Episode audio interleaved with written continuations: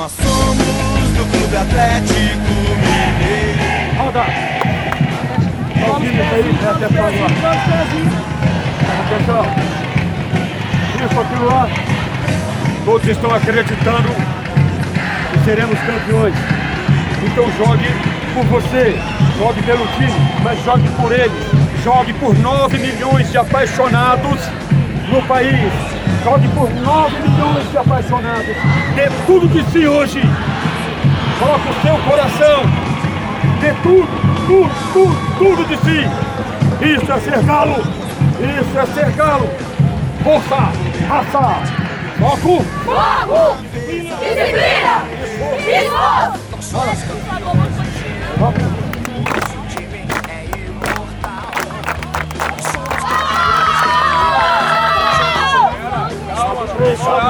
Atenção, atenção.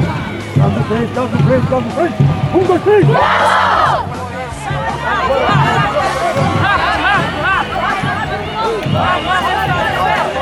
a assim no pão nosso cada dia é perdoai nossa vez, assim a quem está ofendido, não deixeis mal, ei! Ele é é o fruto bem Jesus, Santa Maria, Mãe de Deus, rogai por nós pecadores, agora na hora de nossa morte.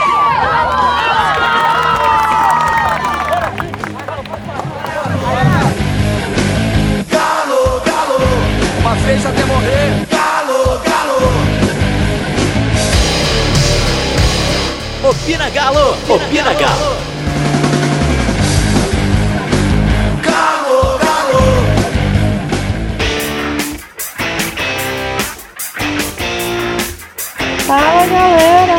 só quem está aqui, todo mundo reunido no episódio inédito com todo mundo gravando, sabe pra quê? Pra falar do futebol feminino do Galo. Aí eu consegui juntar todo mundo, não é mesmo, Diego? Exatamente. Hoje é comigo, você, Malu, Karine, o nosso diretor, Breno, até ele apareceu. O Yuri Olha que exclusividade. E o nosso glorioso Felipe. E a gente vai começar com o que, Malu? É, Felipe, conversa comigo aqui. Chuta Falar. o, o Galo fez a parceria com o Pro Inter pra gente começar o futebol feminino. Putz, o dia? É, vai chutar igual o Michael Bolt ou vai chutar igual o Tero? Foi no início do ano, não foi? Em janeiro? Foi no dia 11 de janeiro que o Galo fechou a parceria com o Pro Inter. O Lázaro deu a notícia falando que é um, um projeto muito mais social do que um projeto esportivo. E o, o Galo fechou. Eu esqueci o nome do, do lugar que as meninas são, vocês lembram? Acho que é Santa Cruz que chama, que elas eram lá. Não lembro, mas enfim. O, o Galo assinou com o time inteiro, do que era o time do Pro Inter. Então, desde a atacante até o roupeiro, vieram todas as aptas a jogarem, as que estavam fazendo tratamento por lesão, estão sendo tratadas no Atlético. E começou esse projeto. A gente fica feliz porque é uma, uma oportunidade para o time feminino. Sempre que a Nina, que é a coordenadora do projeto, ela fala do futebol feminino, ela fala com um brilho nos olhos muito, muito gostoso, muito bom de, de ver, assim, de ouvir. Mas a gente acha ruim porque foi uma imposição da CBF. Então, copiando as palavras do, da diretoria do Atlético. Esse projeto ele começa como um projeto social mesmo, de valorizar o que a gente tem aqui dentro de Belo Horizonte, dentro de Minas Gerais, que o Atlético é, né, é mineiro. E a gente monta um, primeiro a gente faz um trabalho social para depois montar um time que vai ser o time, se eu falar competitivo é até injusto, né, porque elas acabaram de ser campeãs mas todo mundo sabia que seria um desafio muito, muito, muito grande pegar um time amador e fazer participar de campeonato brasileiro e Copa PH e uma rotina que elas não estão acostumadas. Lembrando que no futebol feminino é muito comum as mulheres terem outras profissões. Então a grande maioria das meninas do nosso time do Galo, elas trabalham o dia inteiro e à noite elas treinam três vezes por semana num campo arrendado pelo Atlético lá no Concórdia. Então elas têm suporte, o mesmo suporte nutricional que o pessoal do masculino tem, elas têm suporte odontológico, plano de saúde, e elas treinam numa academia e tem os parceiros, né? Eles têm a, a padaria, por exemplo, Pão e Cia, né, Karen? Que chama? que dá suporte para elas. Então é um projeto que deu um retorno muito rápido, sendo campeão da, da, da Copa BH. É um campeonato que o, o Galo já conquistou, salvo engano, em 2007 e 2012. É um campeonato que o Galo já conquistou em 2007 e 2012. Foi vice algumas vezes também. O próprio Pro Inter já tinha sido vice Deixa eu ver, deixa eu só lembrar o ano aqui. Em, mas foi recente. No, em 2007, o, o Pro Inter foi vice-campeão pro América, que é o atual tricampeão, né? O Santa Cruz venceu três vezes, 2013, 14, 15. O América venceu três vezes, 16, 17, 18. Nós vencemos 19, quem sabe a gente não começa uma, uma trinca aí pra gente também, 19, 20, 21. E, e Breno, conta pra gente, eu sei que você foi no, no jogo, conta pra gente como é que foi a experiência de, de estar no jogo, de ver a torcida, de ver as meninas de pé. Tô acostumado a gravar não, então acho que eu vou errar um pouquinho. Foi um jogo muito legal, velho. Tinha a torcida organizada, que eu me lembro tinha a Galocura, a Camisa 13, e tinha outras também, mas eu não tô lembrado o nome agora. Na hora que eu cheguei, eu até estranhei o tanto de gente que tinha lá, porque eu já tinha ido num jogo no Sesc Venda Nova e torcida que tinha só eram os familiares das, das meninas mesmo. Se tivesse 20 meninas, 20 meninas não, se tivesse 20 pessoas torcendo era muito. E ontem eu acho que deu um público mais ou menos umas 300 pessoas, que eu achei muito legal, muito legal mesmo. A torcida tá apoiando o tempo inteiro. A torcida cantou o tempo inteiro, gente. Teve bandeirão da Galocura, teve sinalizador, teve a bandinha, as meninas com tambor, só a menina tocando instrumento, foi muito legal mesmo. O Galo Doido também tava lá recepcionando. Da diretoria do Atlético tava o Rui Costa, o Marques e o Lázaro, é o Lázaro mesmo. Foi muito legal, a torcida não parou de cantar em um minuto, apoiando as meninas o tempo todo. Elas, a maioria da, do pessoal, na verdade, não estava importando com o resultado do jogo. Eu consegui ver lá isso. Eles só estavam apoiando, apoiando, apoiando. Mesmo as meninas tomando os dois gols lá no finalzinho do jogo, a torcida não parou de apoiar. Eu achei uma iniciativa muito legal da torcida comparecer. E eu espero que continue assim, velho. Que eles levam os jogos para Independência também, quando tiver outros campeonatos, quando for jogo no Mineirão, para levar jogo no Mineirão também. Eu acho que vai ser muito legal para essas meninas que há seis meses atrás eram meninas que estavam jogando torneios que não valiam muito, eles não estavam com peso na camisa do Atlético, que o Atlético tem.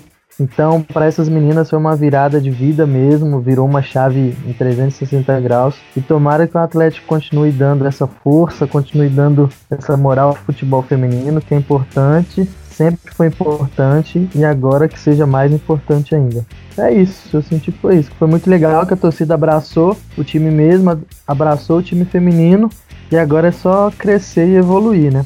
Exato.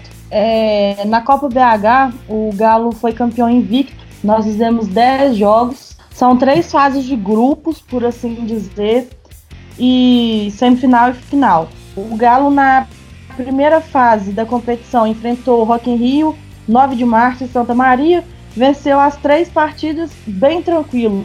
Eu não lembro os placares direitos, mas foi coisa de acho que 6 a 1 8 a 0 foi, Foram placares bem largos. Depois foi para a segunda fase e venceu o Bahia, o Comunidade e o Interlagos também sem dificuldades. Na terceira fase, o Galo venceu o Manchester e o Anjos da Lei e empatou com o próprio Paraíso em 2 a 2 Elas venceram na, eh, na semifinal. A gente ficou chaveado com o Pro Inter, que é o antigo time delas a gente venceu elas por 4 a 1 e foi para a decisão, né, vencendo o Paraíso dessa vez, que a gente já tinha empatado por 3 a 2.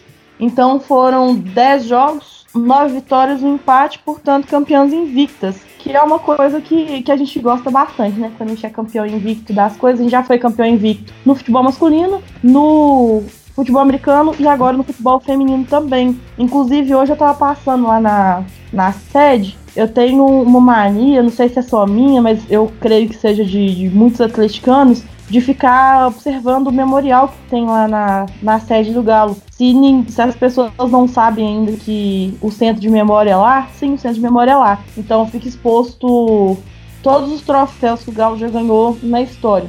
E eu percebi que o, o tro- eles colocaram o troféu do Minas Bowl lá, do lado do troféu do futsal. Hum, legal. Que também fazem faz parte da nossa história também, né? O- os esportes que não são somente o futebol. E aí, claro que vão ter que abrir um espacinho lá agora para colocar o nosso troféu do futebol feminino, que é mais um, um dado dessa história aí muito bonita que o Atlético escreve. Essa semana, essa semana mesmo, se eu não me engano, semana passada, o Galo publicou um- uma foto falando que já te- o Atlético já teve a iniciativa do futebol feminino na época que era proibido para mulheres fazerem qualquer atividade que não fosse condizente com a como, como que é a palavra que eles usam? Com a condição física dela. Então não era só futebol que a mulher estava proibida de jogar, a mulher estava proibida de, de, de fazer praticamente qualquer coisa que usasse o corpo.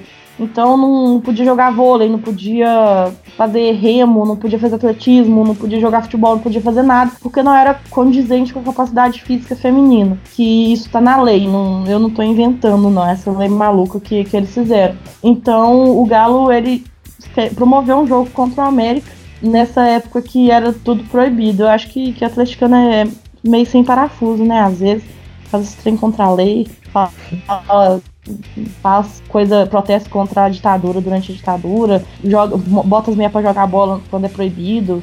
Mas enfim, é, então assim, o futebol feminino já fez parte da história do Atlético e a gente espera que volte a fazer parte, né, para poder acrescentar mesmo. Começou como uma iniciativa social que é muito boa, é muito bonito assim ver o sonho das meninas se realizando. A TV Galo fez uma matéria no, no canal lá. Assinem o canal do YouTube do TV Galo e aproveitem e assinem o do Opina Galo também. E lá eles fizeram uma matéria junto com as meninas, quando elas ficaram sabendo né, que, o, que o Galo ia profissionalizar elas. Dá pra você ver no, no rosto delas a alegria que é de contar que elas vão poder realizar um sonho de ser jogadoras de futebol. E aí, só para deixar registrado, o, o nome das meninas que foram campeãs das 24 atletas, as goleiras Raíssa, Débora e Fernanda, e as jogadoras Esther, Tainá, Lohane, Stephanie, Carol Arcanjo, Isabela, Duda Richelli, Emily, Brenda, Isadora, Lohane Maíra e, e o técnico Sidney Lima. Esses, essa- esses nomes que eu falei junto com a, Ra- a Raíssa, que é a goleira número 1, um, foi o time titular contra o Paraíso. A suplente, Alice, Nayara Tinga, Jaqueline, Paloma Eduarda, Andressa, Marcela, Thais Lene, Cassandra, Vitória e Gabriela Santos, mais as duas goleiras que eu citei. A coordenadora é a Nina. A Nina tem uma experiência de 15 anos na FMF, só que ela é jornalista. E quando ela pegou o cargo de coordenadora do futebol feminino do Atlético, ela mesma falou que é muito difícil sair de ser jornalista para ser coordenadora, mas que ao mesmo tempo que ela estava muito ansiosa, ela estava muito animada, porque ela é entusiasta, ela é super entusiasta do futebol feminino. Então ela é é uma pessoa que valoriza bastante e a gente tá vendo que ela tá provando, né, que faz um, um- um trabalho bacana. E a gente tem auxiliar técnica Thais Guimarães, preparador físico Luciano Abençoado, a médica Marcela Rodrigues, a fisioterapeuta Gabriela Brender, treinador de goleiras Derli de Paula e o roupeiro NEM, que é a equipe que foi é, profissionalizada junto com o Pro Inter.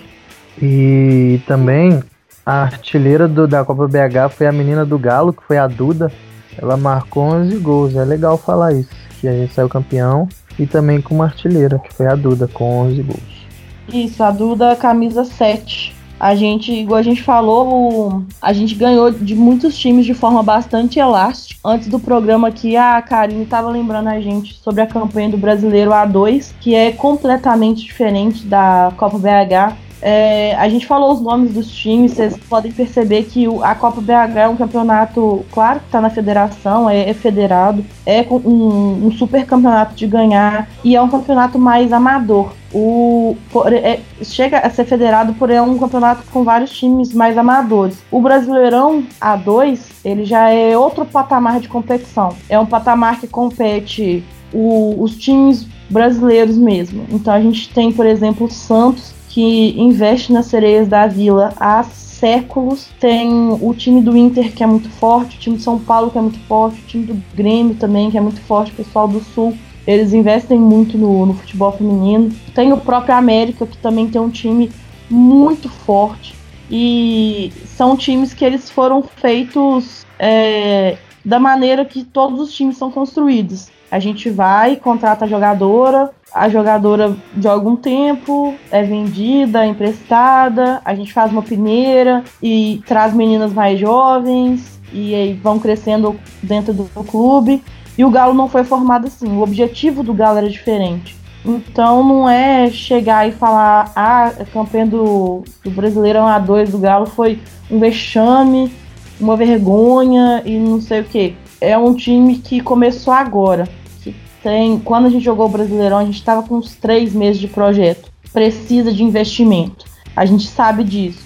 A gente sabe que para o ano que vem, por exemplo, a gente precisa fazer uma peneira nas jogadoras que a gente tem hoje, fazer uma peneira em novas jogadoras, pegar as meninas, sejam de Belo Horizonte mesmo. O Corinthians acabou de fechar com a Tamires, que é lateral da seleção. Então, ver algumas oportunidades dessas surjam no mercado e montar uma equipe para o futebol feminino do mesmo jeito que a gente está fazendo com o futebol masculino. A presença do Rui Costa, ela me me agrada muito porque é um cara que a gente está vendo que está fazendo um bom trabalho pro time masculino e quem sabe ele não quer dar umas dicas pro, pro futebol feminino ou às vezes ele mesmo tem alguma experiência em relação a isso. Tem o networking dele é muito grande também, então ele pode ajudar bastante. O, o próprio Lázaro também dá esse apoio para a gente. Então, só para fechar, foi um campeonato muito legal de acompanhar.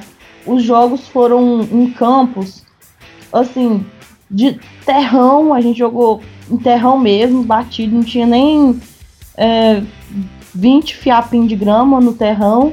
E jogou no Sesc Trena Nova, a gente jogou nesse campo do. Como é que chama lá? Arena é, Pitangui. Arena Pitangui, que não é na rua Pitangui, não, é lá no bairro Lagoinha, perto do hospital, da, da Antônio Carlos. Mas lá era grama sintética. Então a gente vê que o futebol feminino ele tem muita dificuldade de crescer e de se tornar grande, né? A gente tem o futebol masculino que tem 100 anos de história e o feminino tem 30. Então a gente não pode comparar uma coisa com a outra. Mas é uma coisa que a gente tem que valorizar bastante, do mesmo jeito que a gente está valorizando o, o nosso futebol americano e principalmente não deixar repetir os erros que a gente deixou acontecer com o futebol americano, principalmente deixar nesse projeto do futebol feminino. As meninas elas precisam de apoio, do nosso apoio, e é claro que a gente não, não vai dar aquele apoio cego de falar ah, é o futebol feminino, tem que ter dó, tem que incentivar independente se elas ganharem ou se elas perderem, não. Mas não são elas a gente tem que cobrar de quem está treinando elas, de quem está colocando dinheiro nelas. Porque de qualquer jeito, elas têm que dar algum retorno. E o retorno, esse retorno da, do campeonato da taça da Copa BH já foi um retorno bem legal pelo tempo de trabalho que elas têm.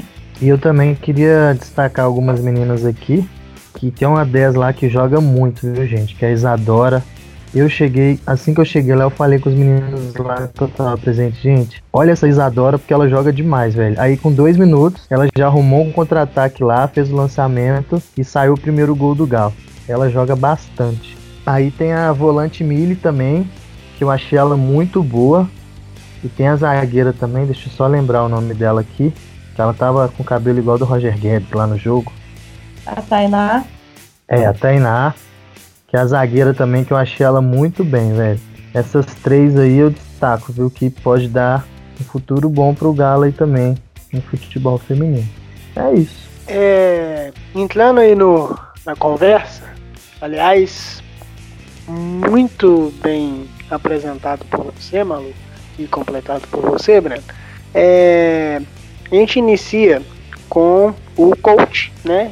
Como as meninas carinhosamente chamam, é, dando uma, uma chamada nelas, né? Falando sobre a torcida estar ali, delas representarem 9 milhões de torcedores e tudo. O que que isso é, traz em termos psicológicos, assim, Malu, para para elas naquele momento, naquela partida, numa decisão? O que que isso realmente modifica a chave ali? O que que você tem a dizer sobre isso? Então, é uma, uma medida. Eu acredito que seja meio arriscada, porque ao mesmo tempo que pode incentivar muito, pode pesar muito também. É, são meninas que jogavam o futebol mega amador, que tinham pouca perspectiva assim, e de repente, de um dia para o outro, quase que literalmente de um dia para o outro, elas eram profissionais. E aí elas saíram de um, um campinho de terra na periferia de Belo Horizonte, que ninguém, ninguém, eu falo ninguém via elas, porque é muito difícil ser mulher no esporte. Então ninguém via elas, ninguém olhava para elas. O Galo foi lá, buscou elas e vestiu o uniforme nelas, colocando um escudo com uma história de 111 anos e uma torcida de milhões de apaixonados. Então, isso para a cabeça delas, depois da euforia de, de ser profissional, né, de fazer o que ama, ter passado, elas devem ter sentado e pensado assim: caralho, porque é muito diferente você jogar em um time amador que ninguém conhece e de repente você tá em um dos, um dos maiores focos do futebol brasileiro, que é o Atlético. Então essa É, essa é, lembrança é, eu queria era, era, eu já esperava esse tipo de, de resposta sua, eu também concordo, né? É é uma mudança muito, muito drástica. E Breno, você destacou aí as meninas, né? A, a Lohane, a Tainara e tudo. O jogo, cara, o que dizer de um 3x0 no primeiro tempo para um 3x2 no segundo? O que, que aconteceu ali? Cara, eu acho que as meninas ficaram bastante nervosas com o decorrer do jogo, velho. Mas os dois gols também foram dois gols assim que elas tomaram, não foram gols de jogadas trabalhadas do time do Paraíso. Foi um foi de bola parada, que a menina cobrou uma falta e uma atacante lá dela subiu e fez o gol. E o outro foi de pênalti, velho. Tipo assim, as meninas do Galo souberam defender bem, jogaram bem. Não foram falhas, foram de jogo normal. Mas eu acho que a ansiedade por elas estarem ali, pela, por ver a torcida agitando. Quando terminou o primeiro tempo, a torcida do Galo já gritava campeão e tal. Acho que foi um pouco de ansiedade mesmo que levaram elas a fazer o pênalti, a tomar o gol de falta. Mas o jogo foi um jogo, foi um jogo foi bem legal, velho. As meninas jogaram bem, jogaram muito bem. Tá um time muito organizado. Como elas já jogavam antes, eu acho que tá um time bem organizado, um time já entrosado, velho. Foi bem legal. Se trabalhar algumas peças ali, eu acho que vai ser um time forte no decorrer do ano aí. E também o Galo já trouxe uma menina que jogava no Flamengo, uma meio de campo. Essa Isadora que eu falei também, ela chegou aqui no Galo foi em março, em abril, não tá desde o início do projeto. Então acho que o time já vem se reforçando aí e tal, igual a Malu falou, pro decorrer do ano, para ficar um time mais forte, para não fazer feio igual aconteceu no Brasileiro A2, quando elas pegaram times mais fortes e tal. Acho que é isso, o time jogou bem, velho, o time jogou muito bem. Bacana. É, e para quem tá ouvindo esse podcast, né, todo toda a festa, todos os acontecimentos do jogo está lá no Twitter, né, o Pina Galo Underline. Nosso glorioso Breninho aqui fez toda a gravação lá, Malu também estava em loco, né, Malu? E, gente, mais algum comentário sobre o futebol feminino? Evoluir sempre, dar moral para essas meninas sempre, porque é preciso. E o Galo precisa de um time forte no feminino também. É isso. E vai pra cima dela. Ô, Malu, sabe que a gente teve uma entrevista, né? Ah, é com quem? Ah, só, só, só um minuto de desculpa. E o, o time feminino do Atlético tá com três categorias: é a categoria profissional, a sub-15 e a sub-18. E o sub-18 vai estar começando o Campeonato Brasileiro, acho que em agosto. Bom pra gente ficar de olho aí também. Nossa, que informação legal, cara. Eu sinceramente não sabia. Eu vou até, né? Até deixei, podemos dizer assim, né? Vocês abrirem um programa sobre isso, porque né, o projeto, como a gente já discutiu algumas vezes, o projeto é um pouco desconhecido para a maioria da torcida, né? Então é interessante a gente saber desde o começo do projeto até o que, que ele pode se tornar. E essa informação de ter um sub-15, sub-18 e o profissional, cara, é do caralho. Bem legal de saber mesmo. Então, e o brasileiro, É. depois a gente traz em outros episódios, já tem até a chave do Campeonato Brasileiro. próximos episódios a gente passa aqui. Sim, a gente vai acompanhar o futebol feminino do, ao longo do ano aí também, porque, né, vestir o galo a gente apoia. É, então, a gente fez uma entrevista bacana, Manu, você tá sabendo? Eu com quem? A gente fez a entrevista com a Cris Bastos, né? Uma das participantes do, do pessoal do Fala Galo. Ela esteve lá também na, no jogo, na festa e tudo. Fez algumas entrevistas, participou de todo aquele movimento ali. Esse áudio que a gente começou no início aí do técnico é, chamando, né, o coach chamando a, a, atenção das meninas, né? É um vídeo que ela mandou pra gente também, um, a nosso pedido, e ela fez respondeu algumas perguntas para mim muito legais, tá? Muito obrigado, Cris, muito obrigado pessoal do Fala Galo pela por essa disponibilidade de, de falar um pouco a opinião dela sobre esse projeto. Então, vamos encerrar essa parte do, do futebol feminino com a entrevista com ela, beleza? Então, ô Breno, como é que fala? Roda aí, diretor. Obrigado. eu ia falar. Eu ia falar, vai pra cima delas, Galo. Vai pra cima delas. Então, ô Breno, se vira Oi. aí, meu cara. Tá bom. Pode deixar com nós. Oi, Cris. É, antes de a gente começar a entrevista, eu quero te agradecer né, por ter aceitado o convite para falar sobre o futebol feminino do Atlético. E para a gente começar, eu quero que você, que esteve presente, né, estava em loco lá, fez entrevistas, participou é, de todo o ambiente, sentiu aquela situação, que você resumisse para a gente o que foi a partida, quem foram os destaques, o que, que você observou ali de de interessante, de relevante dessa grande final com a vitória do Atlético sobre o Paraíso por 3 a 2. É um prazer imenso participar com vocês e eu que agradeço o convite, a oportunidade de aprender aqui com esse time bacana. Mas vamos lá, eu vou tentar resumir um pouco do que eu vivi e senti naquele jogo. É, tecnicamente, o nosso time ele é superior ao time adversário e nós temos na equipe boas atletas, atletas com habilidade, com um toque de bola de qualidade. É, eu gostei muito da meio-campista Duda, da zagueira Lohane, mas poderia citar aqui também outros nomes, como a Carol, a Isadora. Só que, como destaque do que eu vi, eu não quero citar uma atleta. Para mim, o grande destaque, o que me surpreendeu muito, foi a entrega e a disciplina do grupo. É, eu ouvi várias vezes três palavras: foco, disciplina e esforço.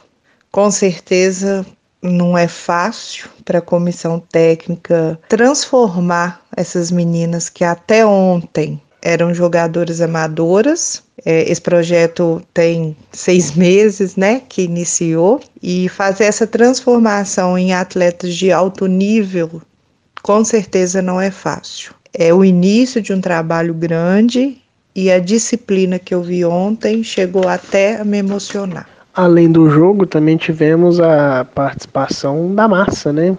Como é que foi para você ali naquele ambiente, sentir aquela torcida e tudo? Esperava aquela participação toda da torcida? Conta pra gente um pouquinho sobre isso também. Então, Diego, falar da torcida do Galo e apoio é muito fácil. A nossa característica sempre foi essa. E ontem, mesmo com as condições do local, é, a massa foi, cantou o tempo todo. A gente teve presença de algumas organizadas, levaram faixas, bandeiras, e isso é muito importante. A gente precisa abraçar esse projeto, precisamos apoiar e cobrar da diretoria apoio para as meninas. É, nós, torcedores que estamos à frente de vlogs, a gente precisa divulgar, a gente precisa promover o futebol feminino cada dia mais para que o torcedor, no modo geral, se aproxima cada vez mais desse projeto. Para encerrar, Cris, queria que você falasse sobre o futuro desse projeto, o que você espera, o que, que pode ser melhor desenvolvido, quais são as consequências sociais que isso causa de positivo também na vida dessas meninas, né? Porque a gente sabe que é uma mudança de rotina e tudo. É, qual a sua opinião sobre isso? O que, que pode o que, que pode trazer de benefícios para o Atlético e para essas meninas no futuro? Continuar esse projeto é essencial. Aquela frase que a gente sempre ouve, que não é só futebol, nunca foi só futebol, ela é verdadeira e a gente precisa é, entender a seriedade disso. A gente não pode repetir essa frase só da boca para fora. É, é, claro que a gente vê ali naquele grupo é, meninas, famílias em situação de vulnerabilidade social, e com esse projeto o Atlético tem um papel social imenso na vida de famílias. Eu, eu acredito que muitos ouviram o discurso da Marta semanas atrás sobre o futuro do futebol feminino no Brasil. E chegou a hora do Atlético e de todo mundo, todos nós, fazermos algo por ele. É, é preciso profissionalizar o futebol feminino, é preciso investir de verdade e acreditar no projeto. Através de crescimento de futebol feminino, aquelas famílias poderão sair de uma condição de vida que hoje é muito próxima da violência, das drogas, da pobreza. E eu espero ver o fortalecimento do futebol feminino, a valorização do ser humano com igualdade e respeito dos gêneros. E para o Atlético, além do fortalecimento da sua marca, eu quero ver, eu quero sonhar que daqui a pouco tempo a gente vai lançar Martas e Formigas para o futebol feminino do Brasil. Muito obrigado pela sua participação, tá? É, te agradeço mesmo de coração e sucesso sempre. Obrigada a vocês, obrigada pelo convite, pelo apoio ao Fala Galo, pelo nosso trabalho, a parceria de sempre. Contem sempre com a gente. É, e principalmente obrigado pelo espaço na pauta de vocês para divulgar o futebol feminino. E isso não pode parar. Parabéns pelo trabalho que vocês estão fazendo, que é muito bom. E contem sempre com a gente. Um abraço para todo mundo e bora divulgar o futebol feminino. Opina Galo! Opina Galo! É, gente, depois de a gente falar do futebol feminino aí, é, parabéns para as meninas, né? Foi um puta de, um, de uma festa, foi uma coisa muito legal. Vamos falar um pouquinho do futebol profissional do Atlético, né? Tem de novidades aí por aí. E hoje a gente vai abordar um pouco a entrevista do, do Rui Costa ao jornal Super Esporte. Né? Ele fez uma entrevista, ele abordou alguns temas como gestão, como organização do futebol e tudo. E a gente vai abrir com a Karine, Ô, Karine, o que que você analisou dessa fala do Rui e o que que tem de relevante nesse aspecto aí?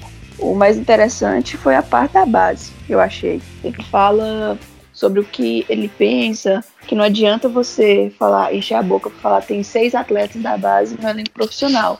Aí quando você pega e fala assim, quantas partidas eles fizeram no ano? Aí seis atletas fizeram um total duas partidas só não teve nenhum destaque, não conseguiu assim se desenvolver, não conseguiu fazer nada, só ficou lá treinando. E que para ele isso não é você formar um atleta, é simplesmente você ter um número. Aí ele fala que o Atlético tá meio que, eu acho que é negociando com empresa estrangeira aí para poder fazer métricas, planos assim, tipo um direcionamento. O que um lateral direito tem que ter? E se, sabe, para poder formar o cara com a mínima deficiência possível, porque que é bem complicado, né?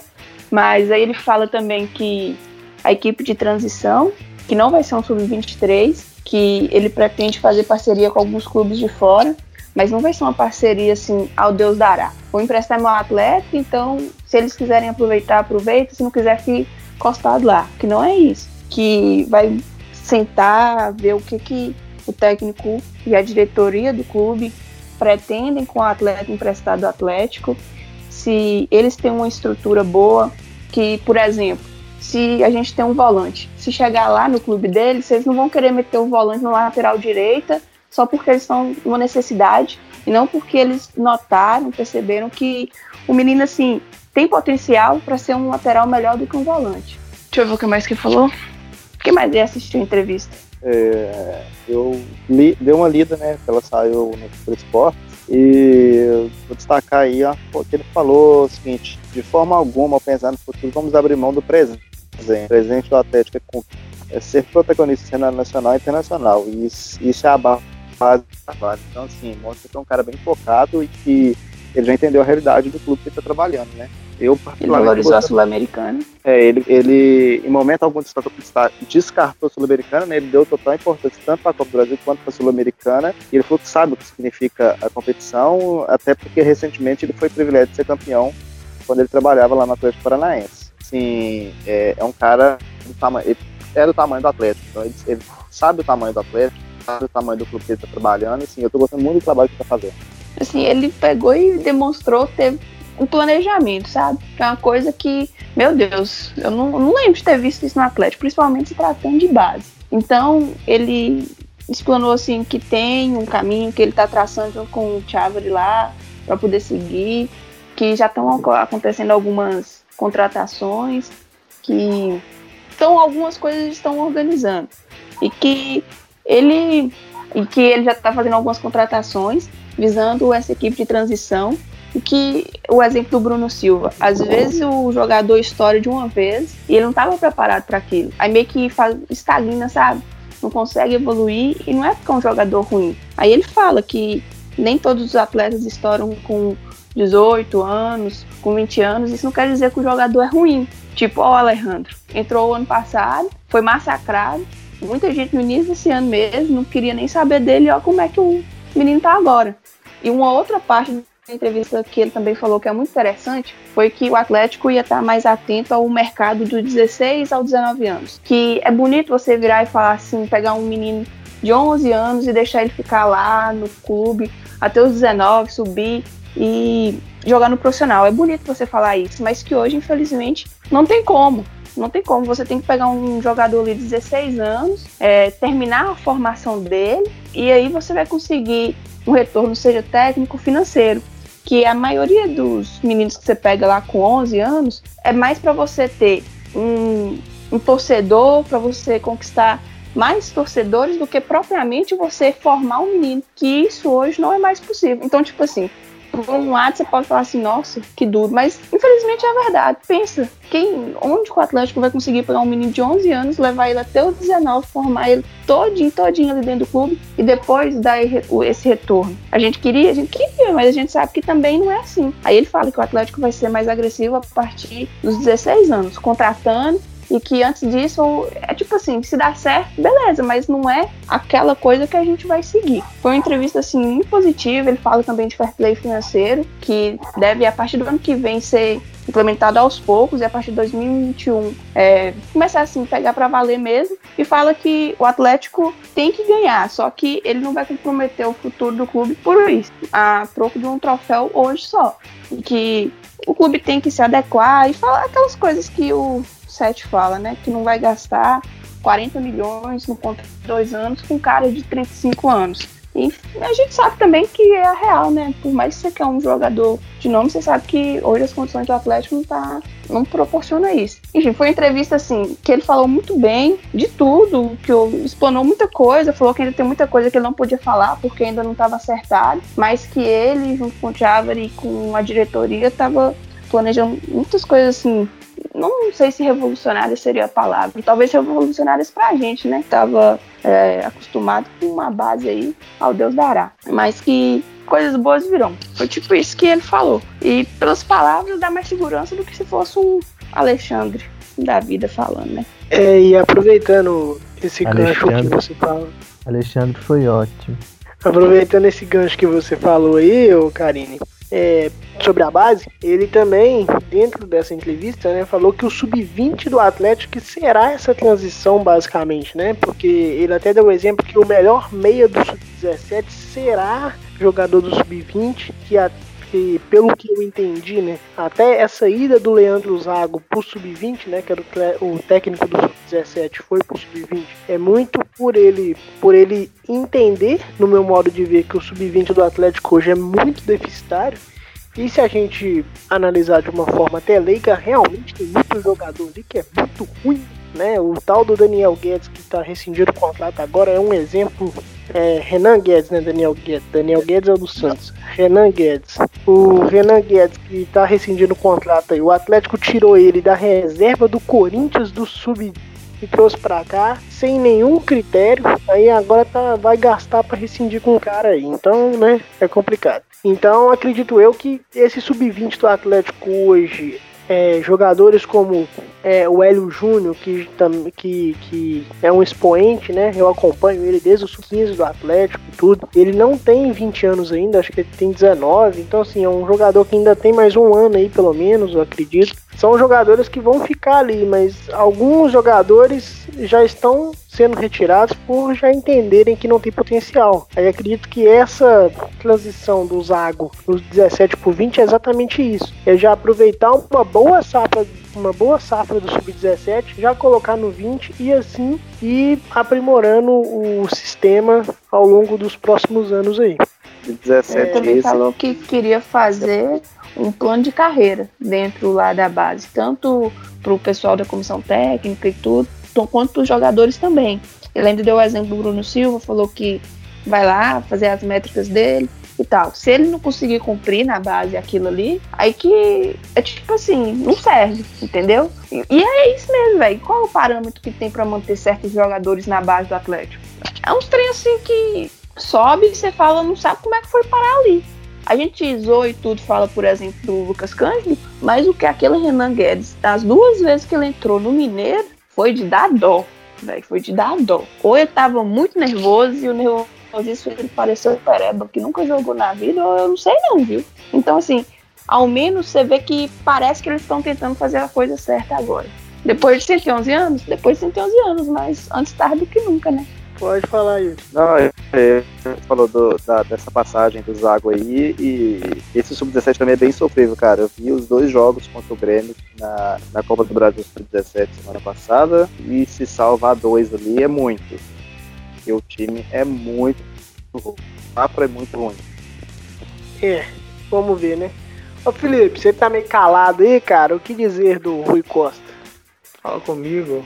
Ah, já cansei de falar do Rui Costa aqui, né? É, acho que tá, tá muito certo. A, ele seria mais fácil para ele chegar aqui, empilhar uma série de contratações, ganhar o apoio fácil da torcida, porque quem sabe quando aqui se mede o bom trabalho do, do diretor é, é a quantidade que ele contrata, não o método de trabalho. Mas é isso aí mesmo, tudo que vocês falaram, eu concordo. Acho que o Rui Costa tem métodos e ele vai tentar implantar isso no Atlético. Lógico que precisa resultado de campo é, também funcionar, porque né, futebol dentro de campo as coisas têm que funcionar, para fora de campo também tem um certo de um respaldo, um apoio. A gente sabe que funciona assim no futebol e é difícil mudar. Mas é isso, tudo que vocês falaram aí, é, que eu falar aqui vai se tornar repetitivo. É isso é aguardar e ter paciência, né? Porque o torcedor precisa às vezes disso. Malu, quer completar alguma coisa? É, não, concordo com o Felipe aí. Tudo que a gente falar agora é repetitivo. Eu acho que isso que a Karine trouxe pra gente, o Rui disse, sobre petrificar os meninos da base é muito importante. Porque às vezes você pega um jogador, é, pensando aqui rápido, o Carlos, por exemplo que saiu da nossa base também. Ele foi artilheiro do sub-17, por isso ele foi colocado no sub-20 antes da hora, né? E daí ele foi colocado no profissional também antes da hora. E acaba que a gente tinha um, um talento que poderia ter sido um talento, mas que foi apressado demais as coisas e acabou não dando certo. O Lucas Cândido é outro que como é que o cara lesiona quatro vezes o joelho? E os dois, não é nem um só, não, porque se fosse um joelho imprestável, a gente tem exemplo de vários jogadores que jogaram com o joelho nu, inclusive campeão mundial. O, o Ronaldo Fenômeno tá aí pra isso. Mas ele tem os dois joelhos fodidos. Então, é, é, coisa assim, que faltou tratar, às vezes muscular, não sei, mas faltou dar uma atenção melhor. O Sub-17, por exemplo, que tá jogando, às vezes tem um cara que tá acabando com o time inteiro. Se você tem um, um meia, por exemplo, que não presta, seus atacantes automaticamente param de prestar, seus volantes não conseguem dar conta do, do meio de campo, os laterais não dão conta de subir e descer porque a bola perde muito rápido. Então, às vezes, é um cara que você tira, um, dois caras que você tira, e o, o time começa a dar liga. A gente vê isso em todos os times de todas as idades, de todas as classes, desde Atlético, Palmeiras, é, Barcelona, então seleção mundial, Alemanha, Argentina. Então, às vezes, a gente tem que mudar uma ou duas peças para poder fazer o todo funcionar. E isso de avaliar o desempenho é importante porque aí você não está medindo o coletivo. O coletivo você está vendo, o individual você está medindo. Então, se um lateral ele tem que saber bater, ele tem que saber cruzar a bola e ele não está cruzando a bola, por que, que ele não está cruzando? Ele não sabe ou ele não está fazendo porque ele não quer? Se ele não sabe, vamos ensinar. Se ele não está fazendo porque ele não quer, ele não serve para jogar no Atlético. Por isso que eu acho sempre basear em dados uma, uma decisão super acertada. Exatamente, concordo com você, maluco. É, Peraí, nosso tem, só falar um negócio aqui.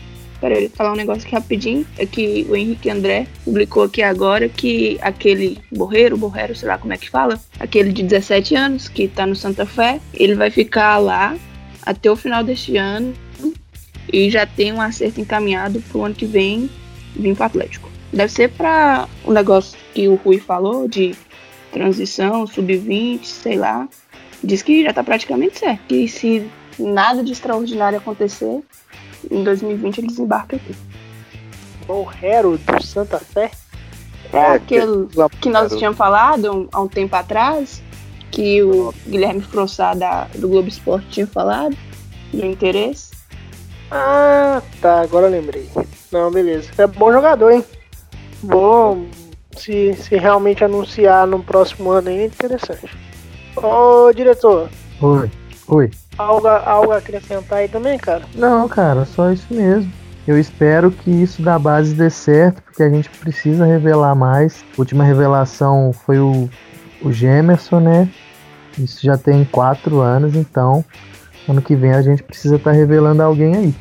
E o Emer Show? Emer Show é quase, hein? É quase, Ah, é um mas- pezinho ali na base. Ele veio da ponte já com algum destaque, né? Também. Aqui que ele se mostrou mais, né? Mas revelação, revelação, acho que não foi.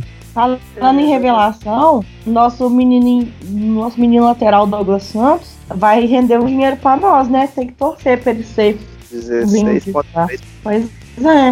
Esse ele e o menino Emerson também. É duas coisas pro Atlético não fazer figa. Vocês que estão aí precisando pagar suas promessas, paga as promessas que nós estamos precisando.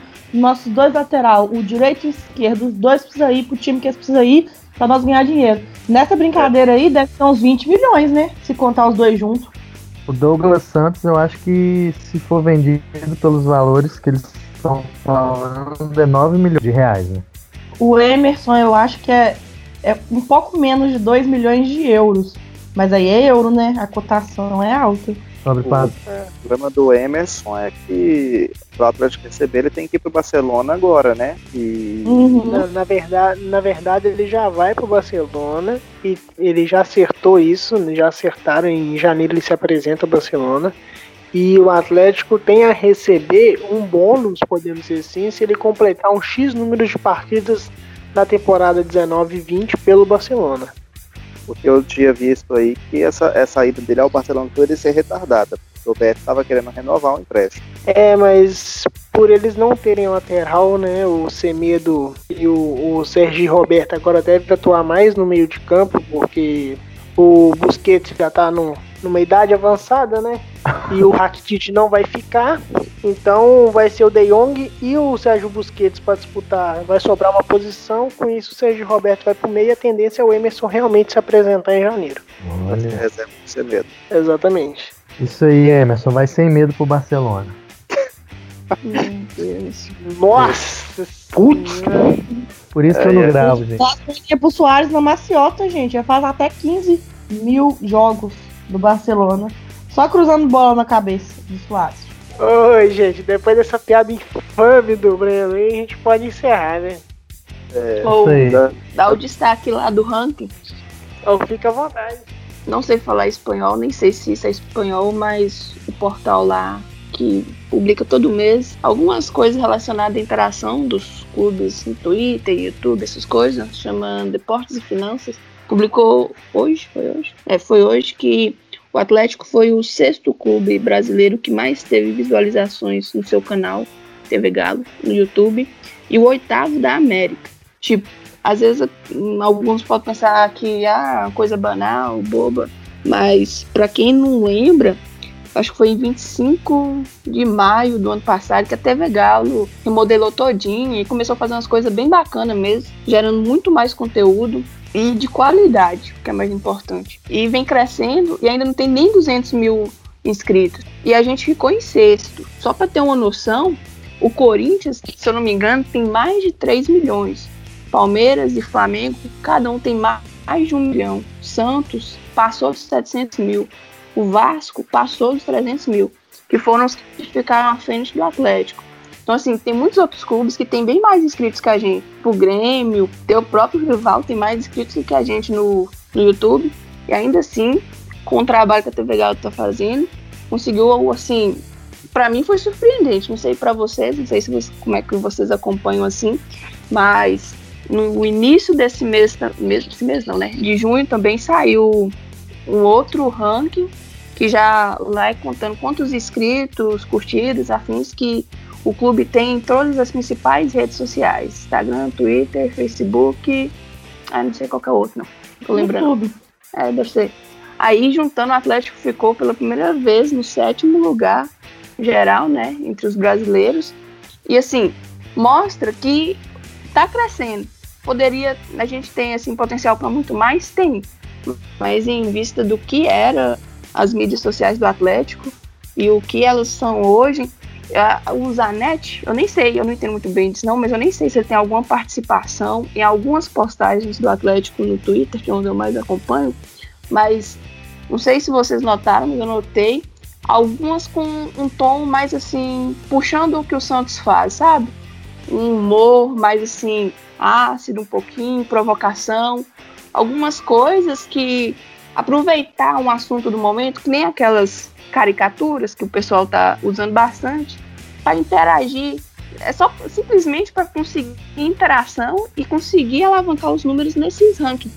Aí, porque através disso, o Santos, alguns dirigentes do Vasco também teve, deram entrevista falando que eles conseguem patrocínios com valor maior para poder vincular, por exemplo, na rede social que eles mais conseguem interações, igual o caso do Santos, que é o Twitter. E com isso, eles conseguem um valor maior de patrocínio só pela interação que a torcida tem. Lógico que a torcida não vai curtir coisa, um conteúdo ruim, mas o Atlético está melhorando, poderia melhorar, melhorar mais, poderia, poderia se manifestar em causas que tem tanto apelo, poderia, né? A gente gostaria, mas a gente sabe também que não parte só da comunicação. A gente sabe que também pode ter um, um dedo da diretoria aí entre o clube se manifestar ou não em alguns assuntos. Mas enfim, era só para destacar esse mês que o Atlético conseguiu essas duas posições aí que foram surpreendentes para mim, que acompanho assim, critico bastante a, a, as mídias sociais, às vezes a forma como eles colocam as coisas e que poderia gerar ainda mais engajamento e conteúdo para o clube. É, e o Sim, legal... nas redes sociais. O Opina Exatamente. é, e o legal... Oh, Deus do céu. Fala de novo. E o Opina também. Mais alguém? Vai, vai, Felipe, fala também. Yuri também. Já seguiu no YouTube? O Fala Galo, o Fala Galo não, Opina Galo. Já seguiu no YouTube? A TV Galo? Já seguiu no Twitter? O Opina Galo? Ah, eu vou deixar um alerta. Então, para você que é assinante Premiere, fazer pay-per-view, baixa o aplicativo do Premiere, coloca lá que você o seu time de coração é o Galo, porque esse, esse dinheiro é muito importante para nós. Pra nós o caralho, mas tá bom. É, Nós pro Galo. é e o seguinte, é, voltando ao assunto da Karine sobre as redes sociais, é, acredito eu também que o boom, podemos dizer assim, do YouTube do Atlético foi o rapper, né? Nós, nós discutimos isso algumas vezes já, e até numa conversa que eu tive com o Trax, né?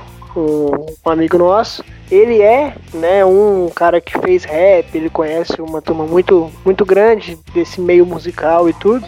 E ele fez uma análise sobre os, as visualizações da, da TV Galo antes do rap e só perdia as visualizações do rap só perdia para uma outra coisa que não tinha muito sentido, que eu não lembro agora o que, que era. Mas assim, é, apesar de eu não gostar do gosto do, do ritmo, né? Eu falo isso com muita naturalidade, porque para mim não faz diferença.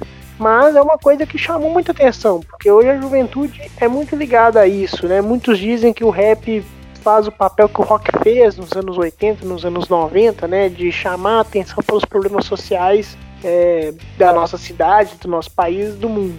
Então, a partir disso, né, houve sim ou, é, outras ações, como a Karine destacou, e isso é muito legal que cresça mais e essa chamada de atenção sobre as causas que o atleta não se posiciona, é, eu sou da opinião do seguinte: eu não vejo necessidade em se posicionar sobre a causa LGBT e etc e tal. Mas seria legal, porque né, a gente já sabe como é que funciona o nosso país, como é que são as todos a, o que sofre as minorias, né, e tudo. Então é necessário sim um, um clube com, como a Malu já destacou, né, que se posicionou contra uma ditadura, se posicionou contra uma lei contra as, é, é, sobre as mulheres não praticarem esportes, não, não praticarem coisas que, que divertem dos, das suas características físicas.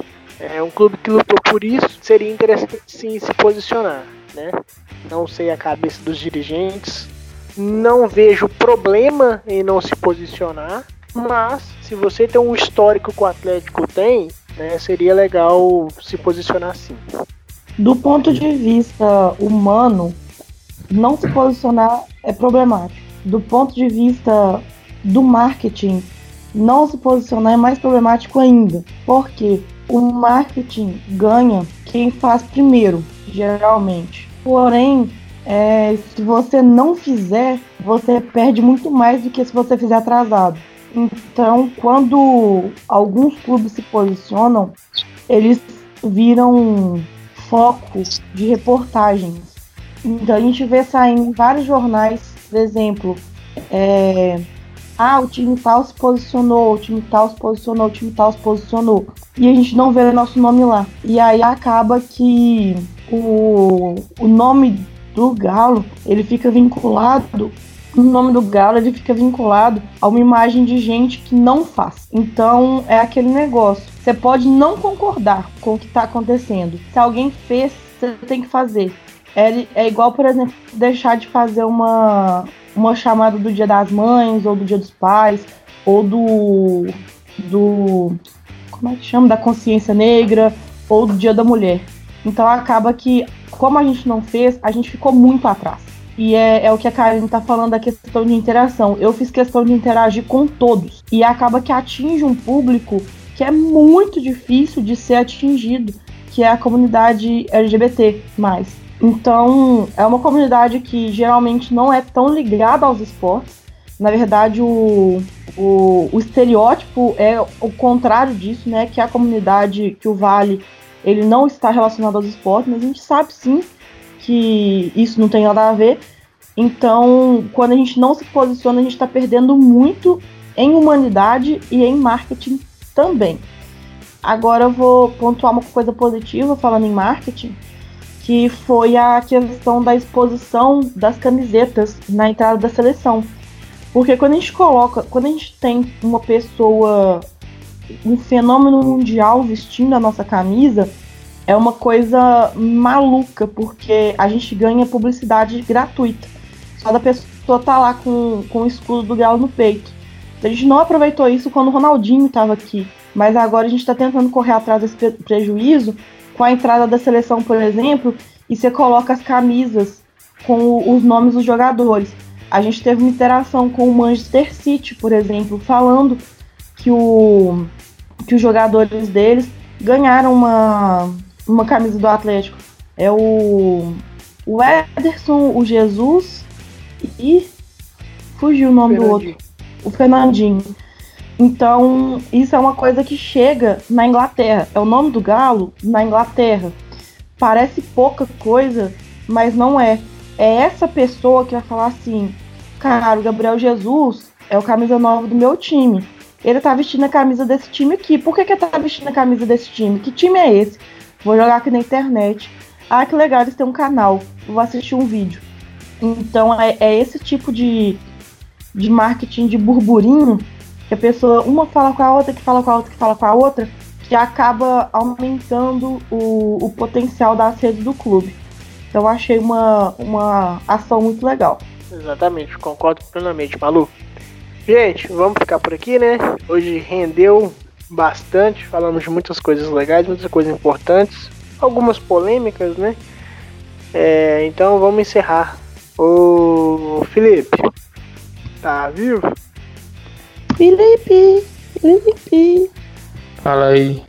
Qual que são as nossas redes sociais, meu querido? Arroba Pinagalo Underline no, no Twitter.